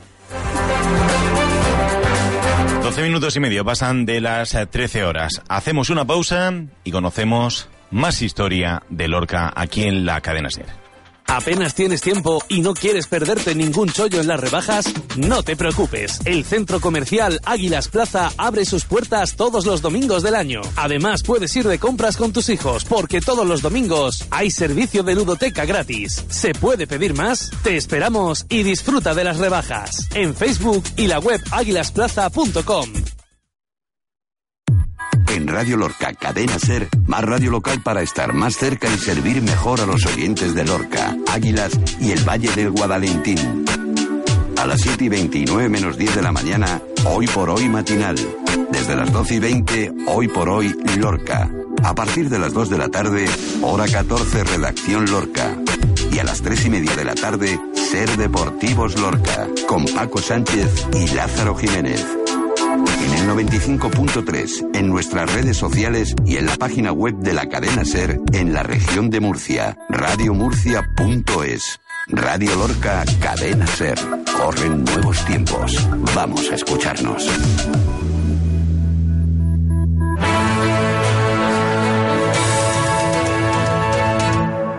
Comenzamos a conocer la historia de Lorca en este lunes 20 de febrero, saludando al archivero municipal Manuel Muñoz Clares. ¿Qué tal, Manuel? Buenas tardes. Hola, muy buenas tardes, Paco. Hoy de qué les vamos a hablar a los oyentes. Pues vamos a hablar de, de algo que estuvo no hace tantos años en la sociedad española y que en la reciente novela de Carmen Posadas, que se titula La hija de Cayetana, pues ha sacado a la luz, porque esta, la duquesa de Alba tuvo eh, una, una hija adoptiva llamada María de la Luz, una niña negra que, que, adoptó y de cuya historia personal pues se conoce más bien poco una vez que la aristócrata murió en 1802. Las entrevistas que Carmen Posadas ha, ha, concedido pues han servido para que se vuelva a hablar de la esclavitud como uno de los grandes genocidios del mundo occidental así como también para recordar que en España los esclavos fueron pues una constante social hasta la abolición definitiva de esta práctica en el suelo peninsular en 1837, aunque se siguió conservando todavía eh, la esclavitud durante bastantes años más, hasta la ley Moret de 1870, en los territorios de ultramar. El asunto de la esclavitud parece un tema que se ha laminado en la conciencia colectiva española y que no termina de reconocerse eh, esa aberrante práctica, a pesar de que no hace tanto tiempo que los esclavos fueron una moneda corriente en nuestra sociedad. A pesar de que se hable en ocasiones del buen trato que se daba a las personas que habían tenido la desgracia de verse privados de su libertad y de estar sujetos a servidumbre perpetua, hay cuestiones que se olvida o que, se olvidan o que no son bien conocidas y que podrían hacernos variar un tanto esa apreciación del buen trato. Para centrar el tema, habría que empezar por hablar de las tres situaciones en que una persona podía verse abocada a esa esclavitud. El comercio con, con negros procedentes del África subsahariana, a los que se denominaba negros bozales, se practicaba desde tiempos remotos y no fue frecuente, eh, o sea, eh, en, en, la en, la península no, no, fue un comercio habitual hasta bien entrada la Edad Media y aumentando progresivamente durante los siglos XVI, XVII y XVIII. Y en este caso, eh, Sevilla constituía el, puerto de entrada, una ruta preferente para la entrada de ese comercio esclavista. A diferencia de los trabajos forzados a los que eran sometidos en, las colonias, en suelo peninsular, los esclavos, estos esclavos en concreto, se dedicaban preferentemente al servicio doméstico y suponían un lujo al alcance de las personas adineradas. Un esclavo de estas características estaba sujeto a servidumbre perpetua a su amo, que lo consideraba como, como, un bien con el que podía transaccionar. En otra escala estaban también aquellos esclavos que se habían obtenido en lo que se llamaba en buena guerra eran aquellos soldados que, derrotados en una batalla, pues podían ser vendidos y sujetos a servidumbre a cambio de su vida, pero tenían la posibilidad de redimirse o de que fueran redimidos por una carta, lo que se llamaba una carta de ahorro. Es decir, que pagaban al dueño la cantidad que había gastado en su adquisición y ese dueño estaba obligado a darle la libertad. Por último, muchas personas que eran apresadas y por las que se pedía un rescate podían terminar también sujetas a servidumbre cuando los castores habían esperado un tiempo prudencial sin que se hubiese ofrecido una cantidad alguna por parte de los familiares para obtener la libertad de ese cautivo, especificando los contratos de venta eh, generalmente eh, de, de, un monto económico muy muy pequeño, qué cantidad habría de pagarse para la liberación de ese cautivo. De estos dos últimos tipos de esclavos, de los que, los que eran habidos en buena guerra y de estos que eran cautivados, eh, pues daban las escrituras notariales cumplida cuenta de los traspasos de un dueño a otro para que se pudieran localizar eh, aquellas personas que se pretendían liberar de su cautiverio. En Lorca, Además de los rescates de cautivos, que comienzan desde el mismo momento en que la ciudad se convierte en un concejo castellano, los documentos hablan de que hubo esclavos desde el siglo XVI hasta bien entrado el siglo XVIII. Pero nunca hubo tantas transacciones en la ciudad y por la más variada gente como en los años de la guerra de las Alpujarras. Los prisioneros que se tomaban en aquellas jornadas de guerreras eran repartidos por el propio Marqués de los Vélez como botín de guerra y en parte del pago de las tropas que habían concurrido a las batallas. Este tema, que se ha estudiado particularmente en profundidad por el profesor Guerrero Aljona, pues puso de manifiesto el, el, elevado número de moriscos que fueron vendidos en aquellas fechas, procedentes sobre todo de Huécija, de Félix y Ioannes, entre los que había más mujeres que hombres e incluso muchos niños de muy corta edad. Sobre estos niños se va a legislar posteriormente, porque resultaba una cuestión un poco escandalosa, pues para que fueran entregados a personas con recursos o incluso a eclesiásticos que tenían la obligación de criarlos y educarlos en la fe. Hasta qué punto este comercio humano se veía con buenos ojos lo indica, pues, por ejemplo, que, que las monjas de Santa Ana, las franciscanas, recibieran en 1577 un esclavo como regalo y sin saber las monjas, las pobres monjas, qué hacer con, con aquella mm, persona pequeña, con un niño pequeño, pues vendieron a aquel niño que se llamaba Melchor y tenía cuatro años, que decían era de color membrillo cocho, o sea, era un, un, moreno, eh, por precio de 30 ducados que pasaron a engrosar por la, la entonces maltrecha economía conventual. Cuando cualquier esclavo intentaba fugarse, la persecución de la justicia era implacable y terminaban por devolverlo a su legítimo dueño. Se le castigaba entonces de una forma bastante cruel, como pone de manifiesto la descripción que Juan López de Mosqueruela en 1588 hizo del esclavo que vendió a Juan López de León, vecino de Sevilla. Describía el lorquino así a aquella persona. Un esclavo mío que yo tengo y poseo, sujeto a servidumbre, de color membrillo cocho, llamado jamete, de edad de 22 años, poco más o menos, berberisco, con una S y un clavo en la cara y entre las cejas un hierro pequeño, y la cara hoyosa de viruelas, desbarbado, alto de cuerpo, feo de los dientes. Cien ducados fue el precio acordado porque estaba sujeto a servidumbre y a esclavitud perpetua y no tenía ninguna tacha mm, más que las señaladas y tampoco ninguna enfermedad. Los documentos de nuestra ciudad describen también los casos de lorquinos que habían tenido la desgracia de ser apresados en la costa. Un ejemplo es el de Alonso de Burgos, en 1592, que había tenido la mala suerte de estar en la torre de Cope protegiendo la almadraba, la pesquera de la ciudad, cuando una galeota berberisca la asaltó. Su madre, Sevilla Azor, su hermano Pedro y su cuñado Alonso Cayuela se van a concertar ahora con un personaje curioso que aparece de vez en cuando por Murcia, por Lorca por Cartagena, que era un judío llamado Judas Malaquí, que era habitante de Málaga pero era natural de Tetuán. Eh, y este hombre se dedicaba pues al rescate de, cautivos y en, en, concreto aquí en Lorca se conciertan con él para que libere al muchacho eh, Alonso de Burgos, al que se describe como un, personaje zurdo, un joven zurdo, de pocas barbas y de mediano cuerpo. Me dan unas pocas señales pues, para que pudieran localizarlo.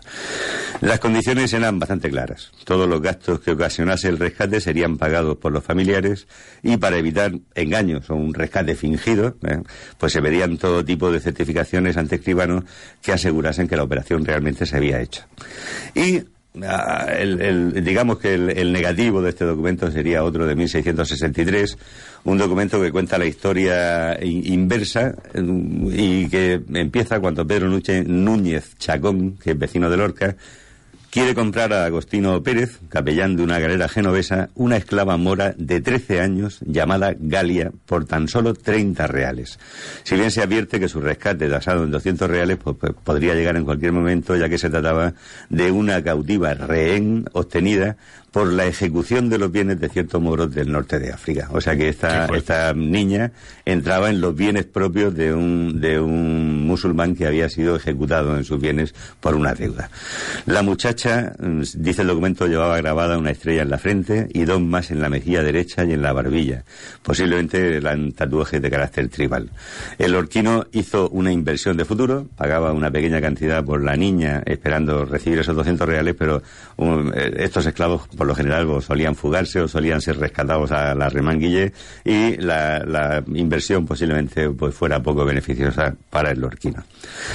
Conforme avanzaba el siglo XVIII, los casos de esclavitud en nuestra ciudad iban menguando y la compra en 1766, una compra masiva por el rey de Marruecos de todos los compatriotas sujetos a trabajos forzados en los puertos españoles, fue un detonante para que otros obtuvieran la libertad benevolente de sus dueños. En 1767 se firman en Lorca dos cartas de libertad muy curiosas porque tienen un gran paralelismo. Se trataba de niños pequeños que habían sido criados en las casas de personas acomodadas, por lo general altos funcionarios, a las que habían servido con fidelidad y obediencia, tal y como dice el documento, y en ambos casos también los niños habían sido instruidos en la fe católica y finalmente habían sido bautizados, adoptando los nombres, los curiosos nombres y raros nombres para ellos de Antonio José de Lorca y Agustín José de Lorca. La liberación se produjo siempre a la muerte de los dueños, cuya intención dejaron comunicada a sus familiares más inmediatos que la cumplieron, separando del capítulo de bienes propios del difunto pues a estos esclavos que, digamos que estaban eh, tenidos en especial consideración por su dueño. Pero la historia más conmovedora que encuentro en los documentos es la protagonizada por El Garbi Buelmefa en 1754. A él lo había comprado en 1751 Pedro José de Quirós, abogado lorquino de los Reales Consejos, de manos de un soldado del regimiento Galicia. Era un hombre de regular estatura, de pelo y barbacana, con diferentes cicatrices en el cuerpo, y aunque le había servido con obediencia y fina conducta, dice el, documento, al entregarle a su dueño los 525 reales de la redención, el abogado no tuvo más remedio que darle la carta de, de libertad. Pero el Que era un hombre libre desde mayo de aquel año, no abandonó Lorca hasta septiembre de ese mismo año. El día 27 de ese mes de septiembre comparecía ante el escribano en compañía del importante propietario local Gómez Muso Fernández Piñero, quien había comprado en 1752 del vecino de Cartagena Ginés Carrillo una mora llamada Aisa Venteisa de la que se dice que era mujer de color moreno, ojos pardos pequeños, con una flor morena en la frente, otra en la barba, otra en la mejilla derecha, otras inmediatas al lagrimal del ojo derecho, otra en cada sien y los brazos y las manos con pinturas morenas, según costumbre de África. Era una mujer delgada, de boca grande, de buena estatura y de edad entonces, cuando la compraron, de 28 años. El Garbi, sin pensarlo dos veces, pagó los 480 reales de la liberación, de la que posiblemente habría de ser su compañera en adelante, y ambos dejaron atrás ese pasado de desgracia y humillación.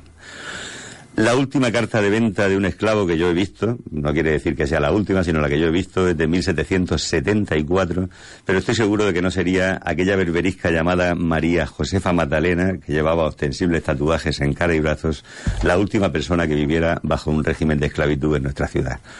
Los documentos, a pesar de las descripciones tan gráficas que a veces se hacen, pues no nos permiten asomarnos a la vida que tuvieron estos esclavos que compartieron forzadamente su existencia con nuestros antepasados.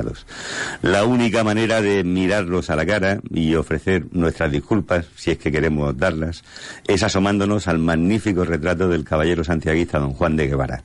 Detrás de la grupa de su caballo, vestido de librea y con pañuelo blanco al cuello, un hombre negro, con bigote ralo y pelo anillado, mira de frente al espectador esperando la respuesta a una pregunta muda, pero a todas luces evidente. A mí me gusta pensar que se trata del esclavo llamado Antonio, un esclavo negro atezado, del que el inventario por la muerte de don Juan de Guevara de, Guevara de 1710 se decía de él que había huido. Qué bueno. E, era algo que, que yo personalmente no me podía esperar eh, lorquinos esclavos y esclavos en Lorca. Sí, bueno, es, es, que es una... Eh, lo de Carmen Posadas realmente cuando ella decía, hombre, me extraña mucho que en España hubiera esclavitud hasta las fechas tan, tardías. No, no, pero es que no solamente era en Lorca, era en, en, Huércal, era en Baza, era en Murcia, era en Cartagena, era en Yecla, era en Jumilla, era prácticamente en todo. La esclavitud era un asunto completamente integrado dentro de la sociedad y sobre todo los, los esclavos se convirtieron en poco menos que un artículo de lujo para personas que podían comprar un servidor doméstico, un servidor personal. ¿eh? Y luego se integraban perfectamente entre los bienes de los, de los potentados y se transaccionaban, se vendían, se compraban, etcétera, etcétera. Y es un tema que parece que nos hemos olvidado de él, como que, nunca ha estado en la sociedad española, que realmente, y, ha habido eh, muchos, muchos de, estos temas pendientes y muchos y lamentables, eh, bastante lamentables. Recuerdo Todavía cuando estábamos haciendo hace pues unos, unos pocos años el monográfico del, del, de la iglesia de San Francisco, del convento de la iglesia de San Francisco, eh, pues recuerdo mm, que en torno a 1612, 13 más o menos, se produce la expulsión de los moriscos de la ciudad, que aquí en Lorca estaban integrados desde 1570, cuando se vienen masivamente de la zona de, de Almería, y llevaban ya pues 40 años conviviendo, se iban a integrar en cofradías, se habían integrado en la sociedad, trabajaban, etcétera, etcétera. Y uno de los moriscos, eh, eh, debía ser especialmente devoto y no le permitían llevarse ningún bien, ni bienes ni dinero. O sea, tenían que salir con las manos limpias, con lo puesto, un poco más de ropa y por los puertos de Alicante, Cartagena, Almería, etcétera, fueron saliendo hacia el norte de África.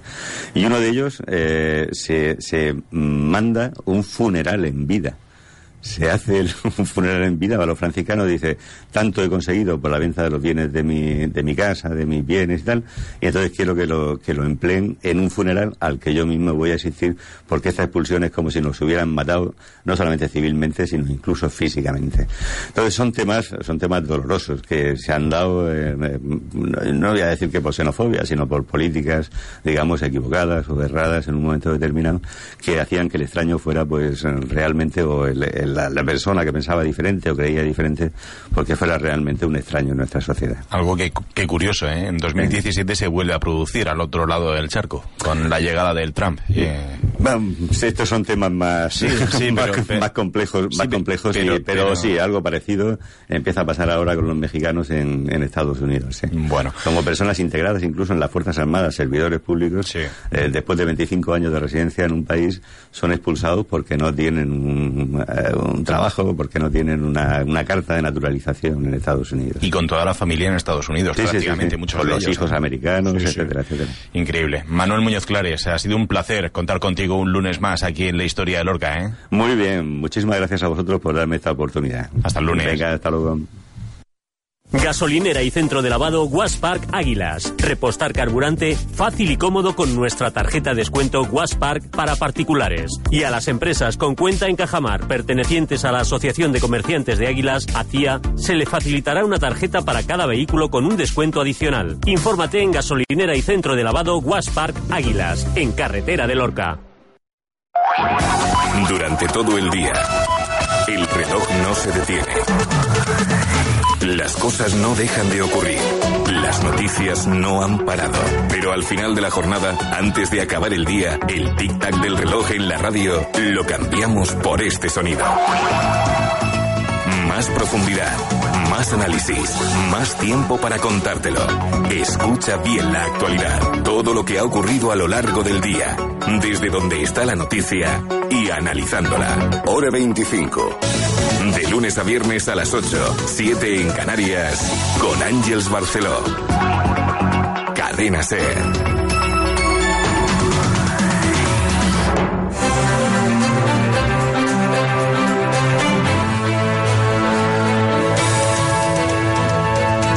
Hoy hablamos de Lorca Totana, Totana Lorca, porque hoy unen sus fuerzas, eh, sobre todo por el bien de la cultura argárica. Y saludamos al alcalde de Totana a esta hora de la tarde, Juan José Cánovas. ¿Qué tal? Buenas tardes. Buenas tardes. Esta mañana ha estado en Lorca, acompañado de sus compañeros de Izquierda Unida Verdes, para unir fuerzas, sobre todo Lorca Totana, Totana Lorca, para pedir algo importante, ¿no? Que, que se cuide y mucho la cultura del algar y que sobre todo se tenga en consideración para que sea declarada Patrimonio de la Humanidad por la UNESCO, ¿no?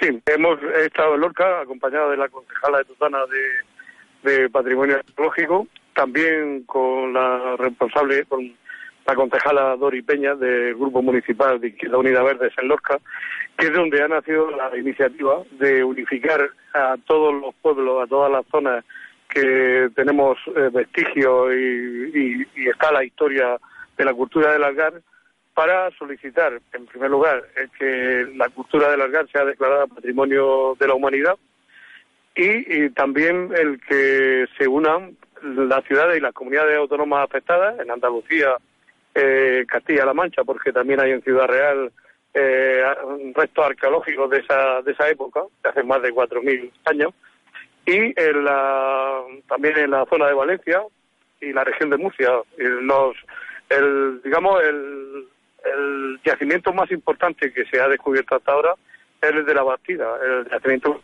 Satana, la Bastida, y que todavía nos falta mucho por descubrir porque solo se ha excavado al 10%.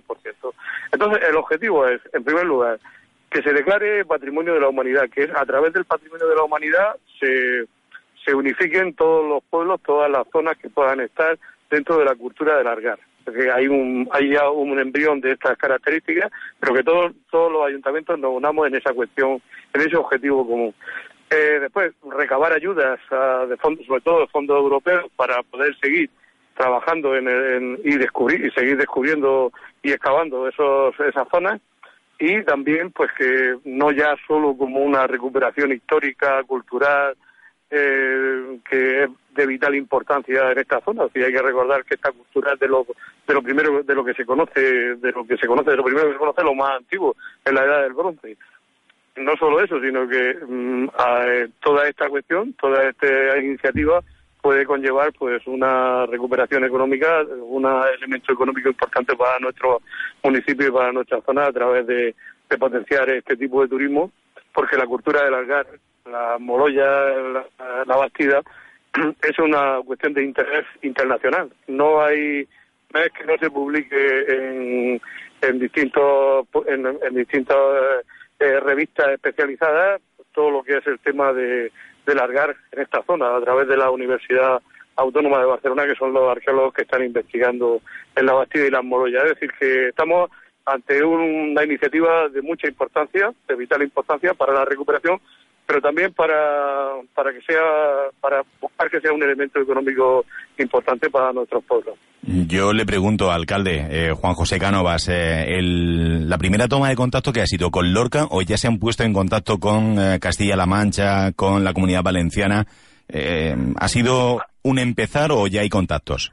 Bueno, hay una asociación, hay un embrión de asociación en, en, en Almería, en Anta, además que es que está impulsado por un nieto de los primeros que cavaron en la Bastida y eh, ese embrión de asociación pues comprendía pueblos como Anta, eh, pueblos de la, de la zona de Almería y Totana, y en la zona de Murcia. Eh, estamos hablando de algo mucho más ambicioso, que lógicamente en un primer lugar tendría, se deben aprobar las mociones e intentar pues, tener un encuentro para, para que seamos cuanto más mejor. Es decir, hay en Ciudad Real hay restos de largar, en la zona de Alicante y Valencia también hay restos de largar, en Jaén, en Granada, en Almería y en Murcia, en todo el sureste, el sureste español. Y es eh, sería importante pues que, nos uniéramos todos. Hay ya un embrión de asociación, pero la iniciativa del grupo municipal, en este caso de, eh, de Izquierda Unida Verde en Lorca, lo que hace, lo que viene un poco es a darle forma a esa, a esa idea ilusionante que, yo creo que podremos llevar a cabo en los próximos tiempos. La palabra es ilusión, ¿no? A usted le hace mucha ilusión que, esto pueda salir hacia adelante, ¿no? Claro, el unir a estos pueblos que tuvieron en su momento, hace más de 4.000 años, una, un elemento en común, que es la cultura, el asentamiento de la cultura argárica, pues siempre es muy importante, ¿no? El tema de mm, tener la posibilidad de, de, obtener recursos económicos que sean declarados que la cultura de la sea declarada eh, patrimonio de la humanidad y que además eh, pueda suponer un impulso para nuestro turismo en todas las zonas, pues lógicamente es un motivo muy importante para la ilusión, para mí, yo creo que para y para los ciudadanos de Lorca, los de Totana y para todas las zonas donde está afectado por esta cultura misteriosa y grandiosa como es la cultura del algar. Desde luego. Eh, alcalde, ya que tenemos la oportunidad de contar con usted, ¿cómo ha comenzado este 2017? ¿Qué temas son los que más le preocupan y cuáles son aquellos eh, por los que más ilusión tiene? Bueno, pues como siempre, el tema de estabilizar la situación económica en Totana es muy importante. Hemos dado pasos, yo creo que de gigante, aunque todavía seguimos en una situación de ventilación asistida, como yo digo, estamos todavía en la UCI, pero es una hemos refinanciado deudas, tenemos hemos tenido ayudas del, del, Ministerio de Hacienda para pagar sentencias. En fin, la situación económica mm, da pie a pensar eh, que hay esperanza para poder estabilizar la situación y salir adelante. Luego, por otra parte, también es muy importante que en Tutaná se apruebe el Plan General de Ordenación Urbana. El Plan General de Ordenación Urbana puede estar aprobado en un plazo breve, de dos o tres meses, con lo cual podríamos también dar un impulso definitivo a lo que es el que el Ayuntamiento de Totana, el municipio de Totana, que es de los municipios de esas características en la región de Murcia, que no tiene plan general, pues puede tener, pueda dar salida a cientos de, de licencias urbanísticas que están sin dar, sin, sin conceder, porque están esperando al plan, a licencias de actividad de explotaciones ganaderas, por poner algún ejemplo, y sobre todo porque nos daría la seguridad jurídica a la hora de planificar y de invertir de cara al futuro la seguridad jurídica que es muy necesaria para nosotros en los momentos en que nos encontramos.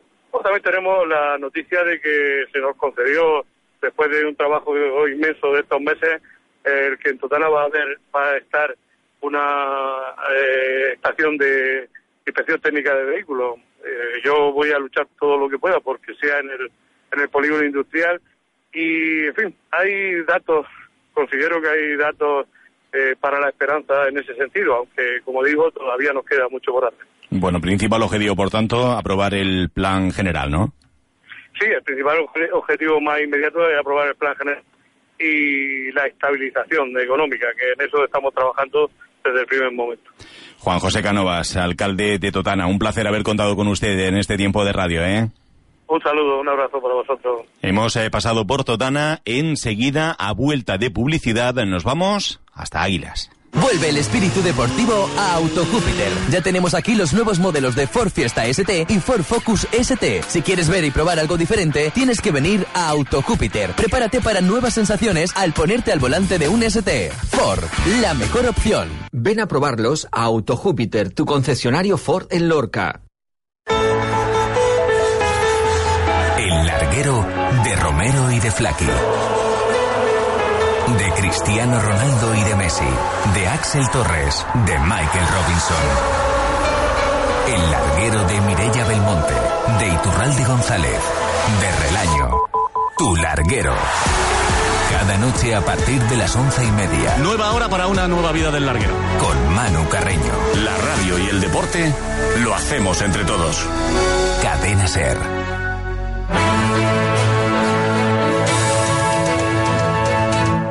Está claro que está obligado a hablar de carnaval aquí en la sintonía de la cadena Ser en Lorca y nos vamos hasta Águilas. A esta hora de la tarde vamos a conocer pues lo que podamos conocer de ese importantísimo carnaval aguileño. Saludamos hoy a José Alonso, él es presidente de la Federación de Peñas de Carnaval de Águilas. ¿Qué tal, José? Buenas tardes. Hola, buenas tardes. Me imagino que muy liados, ¿no? Bueno, pues sí, eh, muy, muy, muy liados porque estamos justo en la semana, eh, una de las semanas más importantes del carnaval.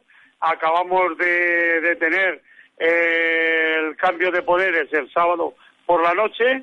Eh, ayer un día muy fuerte con actos deportivos como el dualón, como la primera manga de la regata carnaval, culturales como el certamen de bandas de música y por último eh, por la tarde-noche ya eh, un acto muy, muy, muy carnavalero que eran los trajes de papel, el concurso de trajes de papel y de pintura corporal.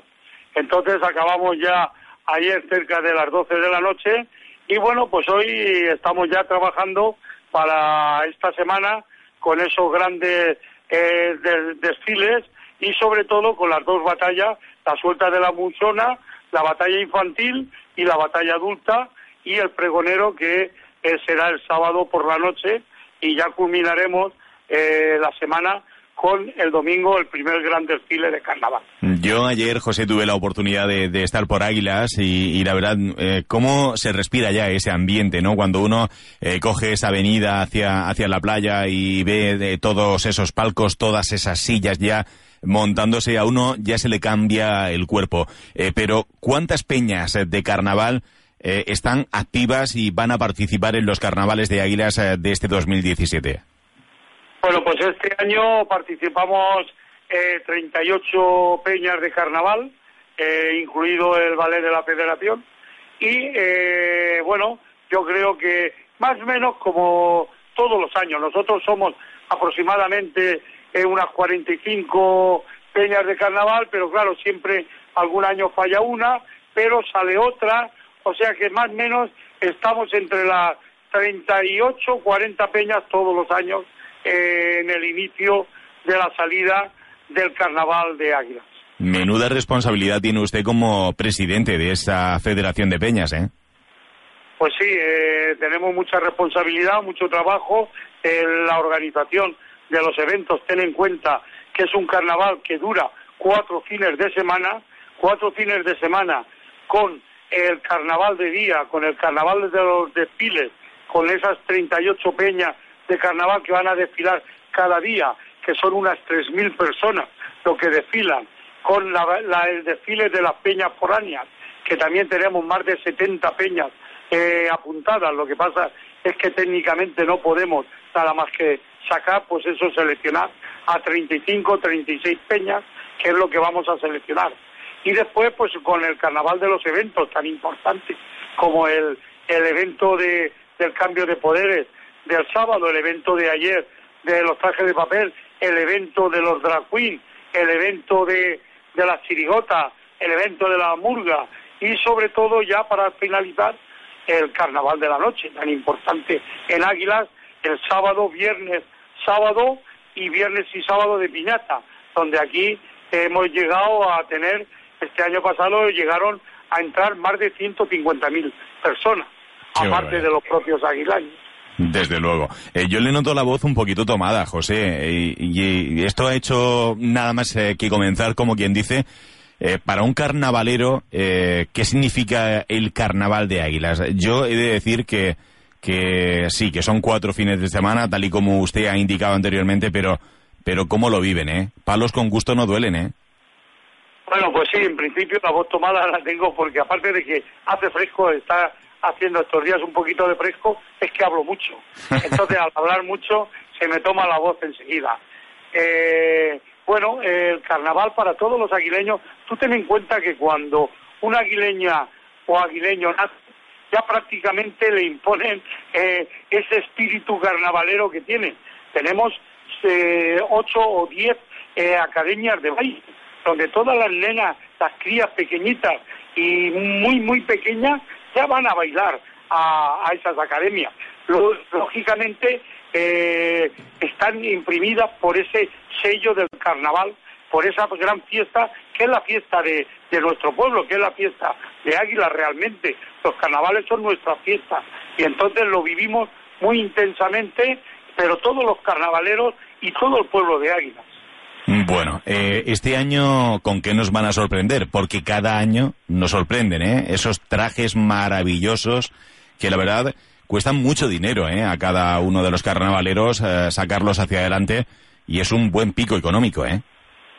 Bueno, pues eh, sí que es importante la diferencia de nuestros desfiles a los desfiles de otros sitios donde los trajes de un año para otro siguen siendo los mismos como los, los moros y cristianos, etcétera, etcétera. Los nuestros no. Los nuestros cada año es un traje diferente. Cada año hay que hacerse uno o dos trajes, porque hay que hacerse el traje del desfile, pero también hay que hacerse el traje de la noche. Entonces, al final, eh, para los aguileños es un desembolso importante. Y si no es tan importante, porque todo el mundo está trabajando en la confección de esos trajes la imaginación del aguileño con respecto al carnaval es muy grande y con poco o menos dinero se hacen cosas muy, muy, muy bonitas. Entonces ahí está el éxito también de nuestro carnaval, porque eh, tengamos en cuenta que el presupuesto del carnaval es un presupuesto muy, muy alto. ¿Un presupuesto como, como cuál? ¿Hasta dónde alcanza? Bueno, pues aparte, nosotros, por ejemplo, en la Federación de Peñas tenemos un presupuesto de unos 300, 400 mil euros, pero el ayuntamiento, aparte, tiene un presupuesto también muy importante. Tener en cuenta que los servicios del ayuntamiento están implicados en estos días del carnaval entre la policía, la Guardia Civil, eh, Protección Civil, Cruz Roja, la UME, eh, los bomberos, eh, todos los servicios, hay 1.182 personas en, en el carnaval velando por nuestra seguridad y velando porque todo transcurra perfectamente. Si a eso le unes el presupuesto de cada peña, de cada familia, que es grandísimo, porque hay que comprarse las telas, hay que comprarse las lentejuelas, hay que comprarse todo, y aparte hay que fabricarse el traje. Realmente el presupuesto del carnaval es un presupuesto muy, muy alto. Muy bien. Por cierto, de la venta de sillas, eh, ¿qué porcentaje va a parar a la Federación de Peñas de Carnaval de Águilas? Bueno, pues el beneficio, ten en cuenta que depende mucho de, de lo que no tenemos ningún porcentaje fijo, porque no, a nosotros todas las sillas son alquiladas, tenemos que pagar un alquiler. Si nosotros las vendemos todas y, y pues sacamos un beneficio, pero imagínate que el domingo llueve y que el domingo llueve y que no y que no podemos vender vender la silla entonces y que hay que pagar los palcos porque los palcos ya están montados entonces realmente eso varía mucho de un año para otro o sea no hay un beneficio fijo ojalá tuviéramos un beneficio fijo y decir, tenemos este beneficio asegurado todos los años. Eso no, no lo podemos decir. ¿Cuántas sillas eh, se instalan finalmente cada año? Pues eh, finalmente se, está- se instalan sobre las 8.000 sillas aproximadamente. Y para, Entre 7 y 8.000 sillas. y para los oyentes, eh, ¿qué precio ronda más o menos? Mira, el precio por día son 10 euros. El, lo que es la, el palco, la, la silla normal son 5 euros. Y si compras un bono por los cuatro días son 25 euros. O sea que son precios muy, muy, muy, muy asequibles comparados con los precios de las fiestas de, otros de otras localidades. Es cierto. Eh, por último, eh, José, el- me imagino que un carnavalero estos días, eh, hoy comentaba usted, tenemos un día feo, un día fresco, eh, de mucho frío, bastante frío, vamos a decirlo así. Me imagino que mirando previsiones climatológicas y meteorológicas para los próximos días, eh, vamos, como cosacos. Pues sí, nosotros yo estoy pendiente semana tras semana de la- las predicciones. Yo creo que para los desfiles no nos van a llover. Parece ser que dice eso. El tiempo esta semana vamos a tener dos o tres días con cierta, ciertas eh, sombras de nubes, eh, posiblemente algún, alguna pequeña lluvia muy fina y bastante frío. No me preocupa el frío y no me preocupa nada más que la lluvia, porque con el frío te, te bebes cuatro cuervas de nuestro pueblo, de aquí, de la bebida típica de Águila, y te pones que no tienes ni frío, no tienes de nada, solamente quieres bailar. Pero eh, la lluvia sí que me preocupa. A todos nos preocupa y no le puede llover al carnaval de Águilas. Eso es lo que tenemos eh, que decir y bien fuerte para que lo escuche quien lo tenga que escuchar. No puede llover durante los días de desfile. José Alonso, que con la buena cuerva ni frío ni calor. Se queda uno en cero grados, ¿eh? Además, de verdad, pero se queda uno a tono para disfrutar de la noche. Tampoco hay que pasarse, ¿eh? No nos pasemos porque entonces eh, lo que uno puede disfrutar, en vez de disfrutar, lo va a pasar mal. Entonces hay que beber solamente la, la que la que podamos asimilar, nada más. Con moderación siempre. José Alonso, presidente de la Federación de Peñas de Carnaval de Águilas. Un placer haber contado con usted en este tiempo de radio para abrir semana y para ir, para ir informando un poquito a todos los oyentes de cómo están preparándolo todo todas esas peñas que forman parte de la Federación de Peñas de Carnaval de Águilas. Que salga todo muy bien y que no nos llueva a nadie, ¿vale? Muchas gracias y aquí estoy en principio para invitar a todos los con los amigos de- del pueblo de Lorca, de los pueblos de alrededor, de toda Murcia, para que si no conocen nuestro carnaval y si lo conocen también, que asistan a nuestro carnaval, que verán un espectáculo maravilloso. Desde luego que sí. José Alonso, mil gracias. Muchas gracias a vosotros y aquí estoy para lo que necesitéis. En Radio Lorca, Cadena Ser, más radio local para estar más cerca y servir mejor a los oyentes de Lorca, Águilas y el Valle del Guadalentín. A las 7 y 29 menos 10 de la mañana, hoy por hoy matinal. Desde las 12 y 20, hoy por hoy Lorca. A partir de las 2 de la tarde, hora 14, redacción Lorca. Y a las 3 y media de la tarde, Ser Deportivos Lorca, con Paco Sánchez y Lázaro Jiménez. En el 95.3, en nuestras redes sociales y en la página web de la cadena Ser en la región de Murcia, radiomurcia.es. Radio Lorca, cadena Ser. Corren nuevos tiempos. Vamos a escucharnos.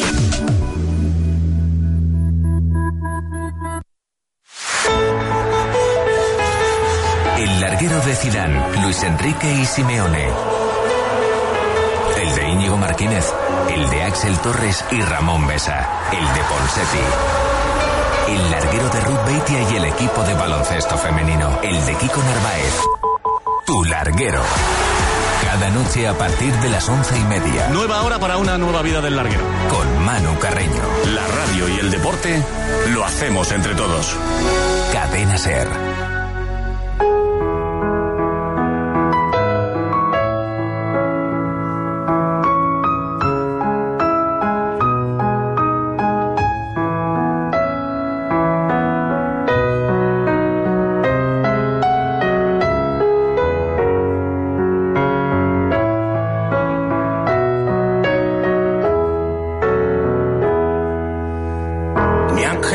Negras, ni profeta del vicio. Ni héroe en las barricadas, ni ocupa ni esquirol. Ni rey de los suburbios, ni flor del precipicio. Ni cantante de orquesta, ni el Dylan español. Ni el abajo firmante, ni vendedor de humo. Ni juglar del asfalto, ni rojo de salón. Ni escondo la pasión, ni la perfumo. Ni he quemado mis naves, ni sé pedir perdón. Lo niego todo,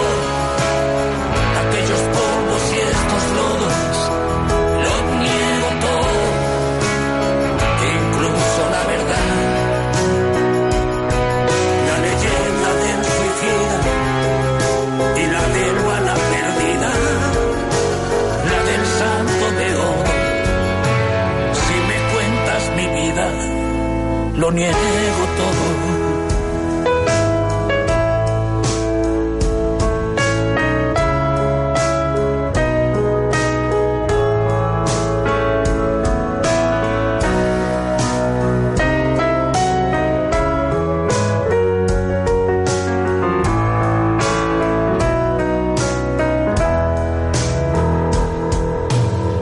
El tiburón de Hacienda, confiscador de bienes. Me ha cerrado la tienda, me ha robado el mes de abril. Si es para hacerme daño, sé lo que me conviene. He defraudado a todos, empezando por mí. Ni soy un libro abierto, ni quien tú te imaginas. Lloro con las más cursis películas de amor. Me echaron de los bares que usaba de oficina. Y una Venus latina me dio la extrema unción. Lo niego todo,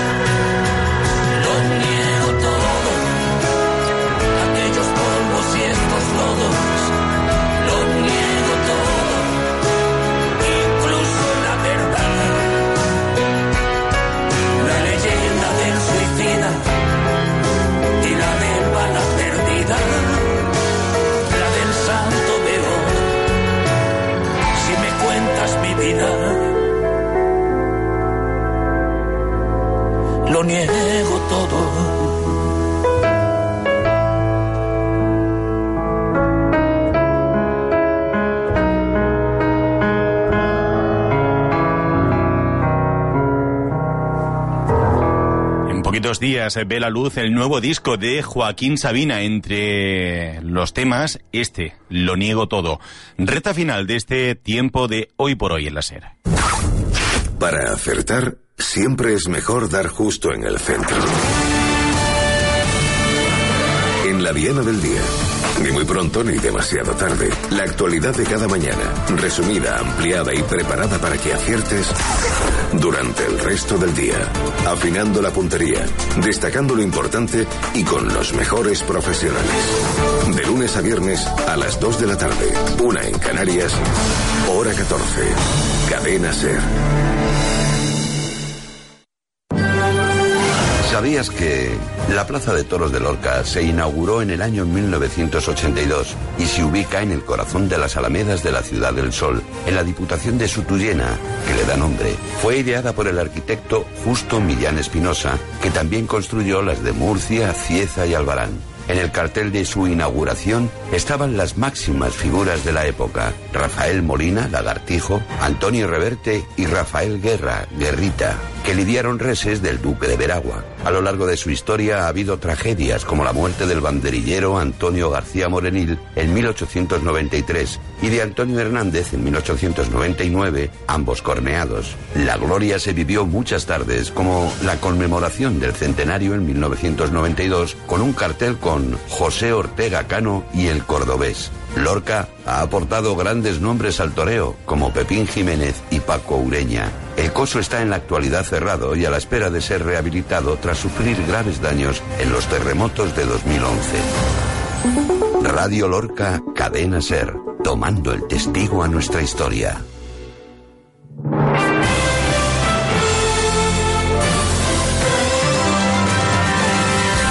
Así llegamos a las 2 de la tarde. Hasta aquí el tiempo de radio de hoy por hoy. Sigue la información ahora en hora 14 a las 2 y cuarto, la más cercana, la del Valle del Guadalentín y Águilas. Y el deporte en una hora y media. En Ser Deportivos Lorca, desde las tres y media, todo lo que ha acontecido este fin de semana, que es mucho y no todo bueno, porque el Lorca Fútbol Club caía frente al Cartagena 0-1 y pierde el liderato en el grupo cuarto de Segunda División B. Todo esto y mucho más a las tres y media. Hasta luego.